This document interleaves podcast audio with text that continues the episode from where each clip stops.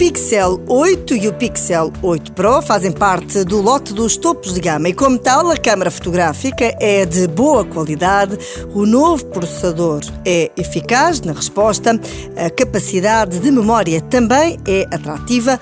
Mas para o comum dos utilizadores, o que se destaca acima de tudo são as ferramentas de edição que estão disponíveis nestes aparelhos. Quase tudo à boleia da inteligência artificial.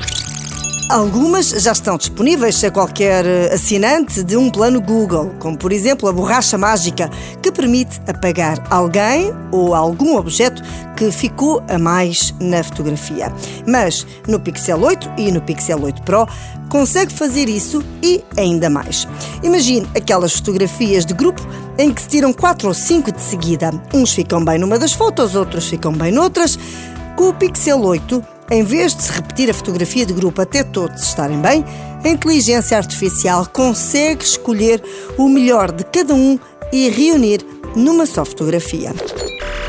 Também no vídeo há novidades. Com o Pixel 8 é possível alterar o áudio do vídeo. Imagine que está a filmar o seu filho ou sobrinho bebê que está a dizer as primeiras palavras e passa uma ambulância.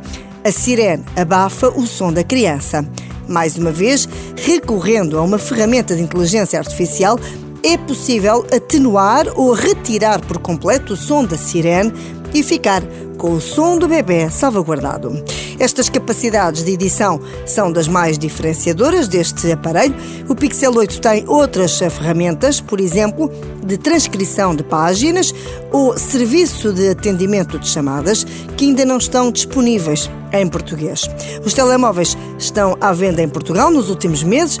O Pixel 8 custa cerca de 830 euros e a versão Pro mais de 1100. A Google garante atualização do software durante no mínimo 7 anos.